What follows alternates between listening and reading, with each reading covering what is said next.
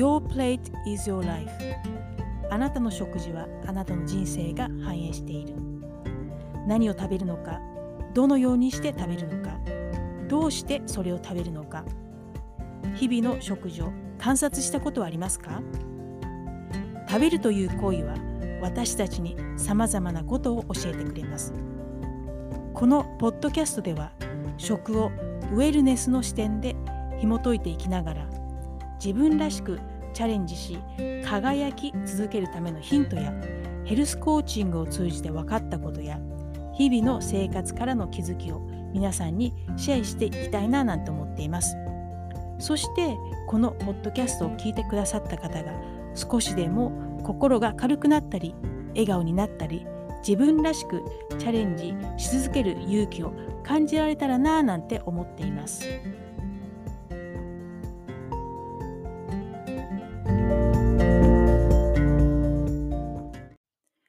んにちは。ホリスティックヘルスコーチのロティです。いかがお過ごしでしょうか？あっという間に梅雨が明けてしまいました。今年は史上最短、史上最速の梅雨だったそうです。しかし、今朝東京は雨です。少し涼しいです。今週から少し梅雨っぽい日々が続くそうです。なんだか気分が晴れませんね。さて、週末、マインドフルネスメディテーションのクラスの後、友達と一緒にランチをしたんですね。彼女はヨガ、ピラティスのインストラクター、クラスでも瞑想を教えているそうです。そして瞑想はマインドを扱うものだからちゃんと勉強した先生のもとでやらないと変な方向に行ってしまう可能性があるよねと瞑想を伝える難しさについて話が弾みました。話題は現在のメンタルヘルスの問題に発展していったんですね。で、彼女が、まあ、ストレスを抱えてる人はとても多いし、ちょっとしたことで切れやすくなっている人も増えてきている。でも、ストレスが溜まっている、切れやすくなっていると実感している人はもしかしたら少ないかも。また、メンタルの問題はとても身近なんだけれども、えー、気軽に相談できない環境だから困っている人もいるんじゃないのかな。そして、まあ、どのように相談しても、相談していいかわからない人もいるかもしれないね、と話をしていました。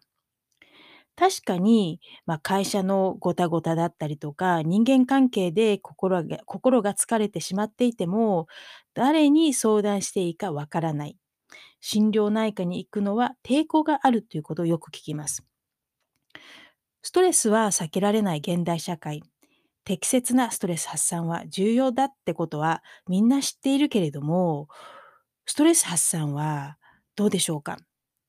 やはり美味しいものを食べることでしょうという方もいるんじゃないでしょうか。また、えー、ビールでしょう。仕事後のビールは最高だよねと言って、まあ、ビールをストレス発散に使っている人もいるかもしれません。一方で、自分はストレスはないんだよ。ストレスを感じたことがないよっていう人もいます。第1回目、ストレスと食の回や、ストレス脳の回でも、まあ、ストレスと食事の行動パターンについてお話をしています。そして、食と行動科学の、まあ、3回シリーズでも、まあ、食とその行動パターンについてもお話をしたんですね。で、何回かお話ししてますけれども、このストレス食い。このストレス食いはエモーショナルイーティングの一種類なんですね。このストレス食い、とても身近ですよね。皆さんどうですか？ストレス発散でケーキを食べたりしていませんか？もしかしたら自分はストレス食いをしているということを知らないかもしれませんね。そこで、えー、2回にわたって、まあ、あまり知られていないエモーショナルイーティングというテーマで皆さんと一緒に考えていきたいなと思っています。今日はエモーショナルイーティングとは何かについてお話ししていきます。突然ですが質問です。不規則な食生活は健康に悪いと分かっていても、忙しくてつい食事の代わりにエナジードリンクやエナジーバーでごまかしたりしていませんか？また、こんな行動はどうでしょうか？朝から複雑なプロジェクトをこなしているあなた。とにかくコーヒーをたくさん飲まないと集中できず、たくさんのコーヒーを飲みながら仕事をしている。上司の一言でイラッときて、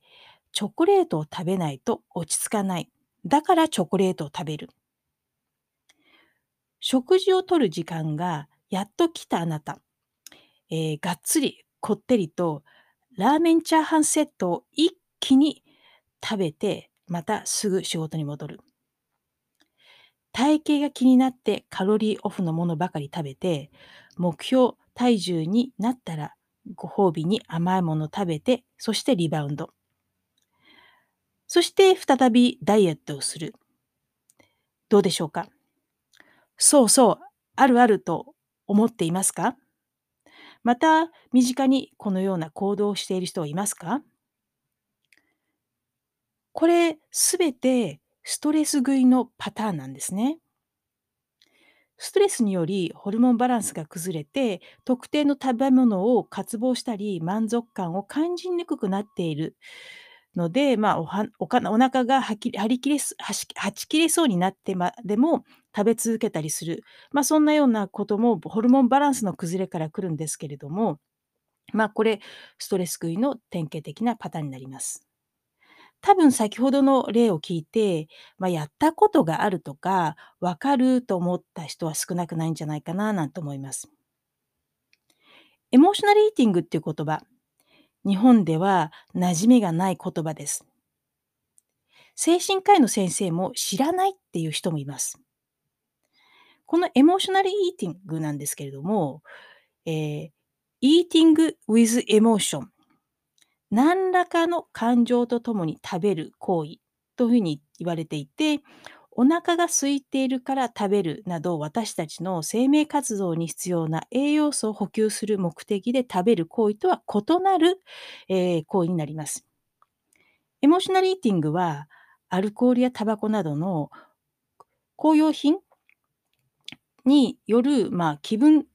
気分解消行為と、えー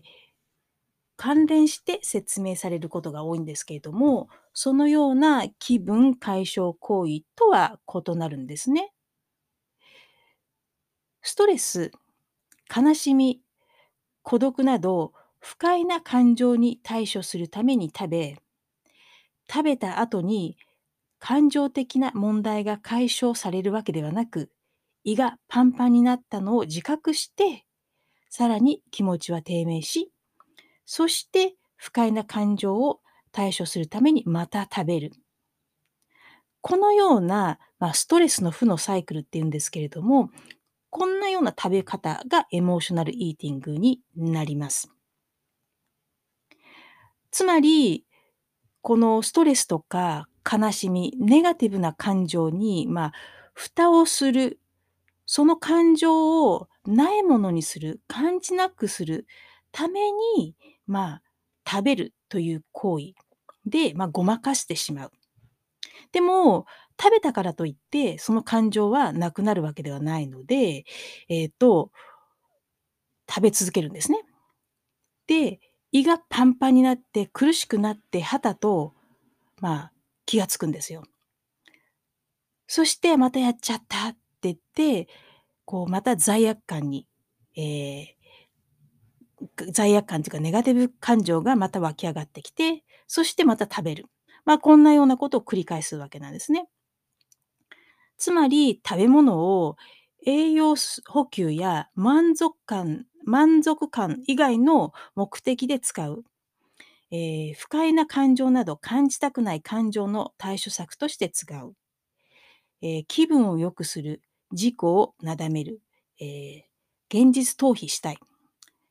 コントロールしたいという気持ちで、まあ、使う行為。で、食習慣と感情が融合した行為がエモーショナルイーティングなんですね。例えば、えー私の、まあ、ヘルスコーチの先輩でエモーショナルイーティングを経験されてた方がいらっしゃるんですけれども、彼女もエモーショナルイーティング改善コーチをやられていたんですね。で、彼女の例はですね、えー彼女は小学校の時に、まあ、乗馬を習っていたそうです。で、乗馬ってすごくなんかかっこいいですよね。このスッとした、その、まあ、こう、立ち住まいというか、あとユニフォームもすごくかっこいいですよね。で、彼女の場合は、その憧れの先輩の一言でエモーショナルイーティングが始まったそうです。この乗馬クラブはオリンピック選手がいるいたりして、大会では必ず結果を出していたクラブだったそうです。そして、まあ、彼女は、えー、この騎士のユニフォームがとても素敵だと思って、自分もかっこいい騎士になりたいなと思って、一生懸命練習頑張っていたそうです。で、やっと自分のマイブーツを、まあ、買って、こう、自分のブーツで練習するっていうその日が訪れた時に、この新品のブーツを持ってクラブに行ったそうです。そしてブーツを履こうとしたら、まあ、これ新品なので、とても硬いんですよね。硬いからなかなか履けない。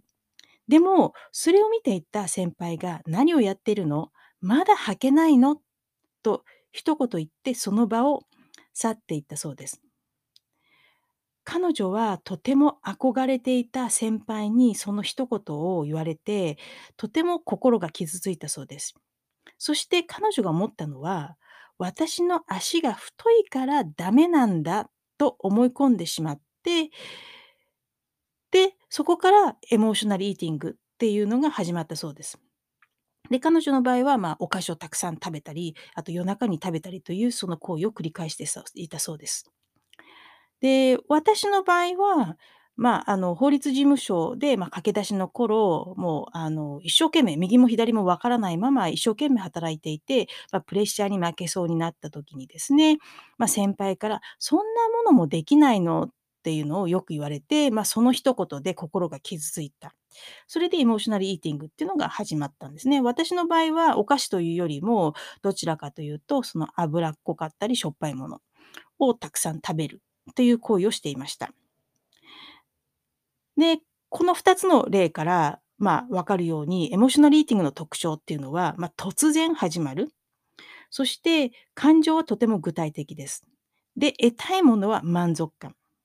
で、特定の食べ物を渇望する。で、多くの場合はコンフォートフードと言われるもので、お砂糖、炭水化物や、脂質が多く含まれているもの。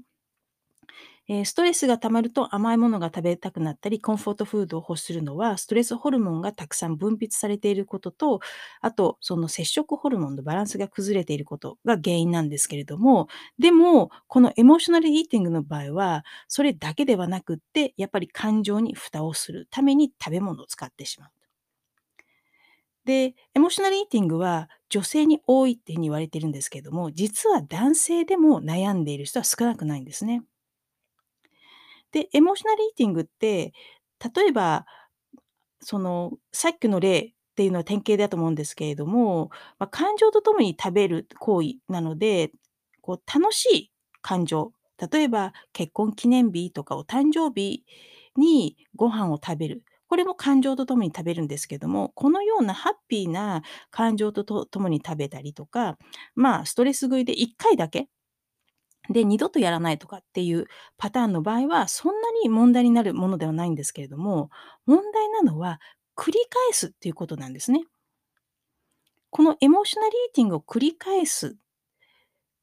この背景に何らかの心身の問題があるということを知るということが大切になってきます。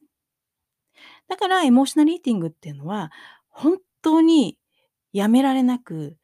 で、やめられたと思っても、すぐぶり返してしまったりするんですね。で、それを放置すると、摂食障害に発展する可能性があるだけではなく、体内炎症、ホルモンのアンバランス、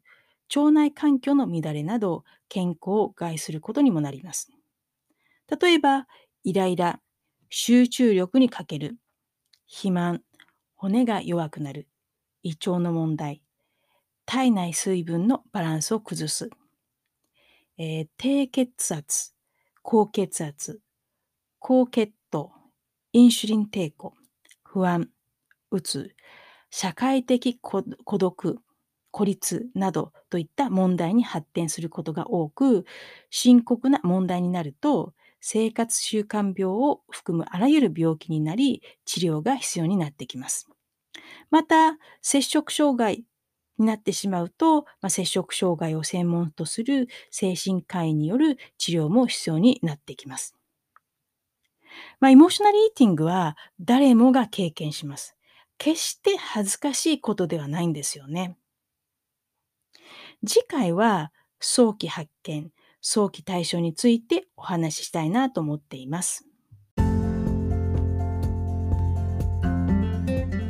ということで今回はあまり知られていないエモーショナルイーティングそれなーにについてお話をしました。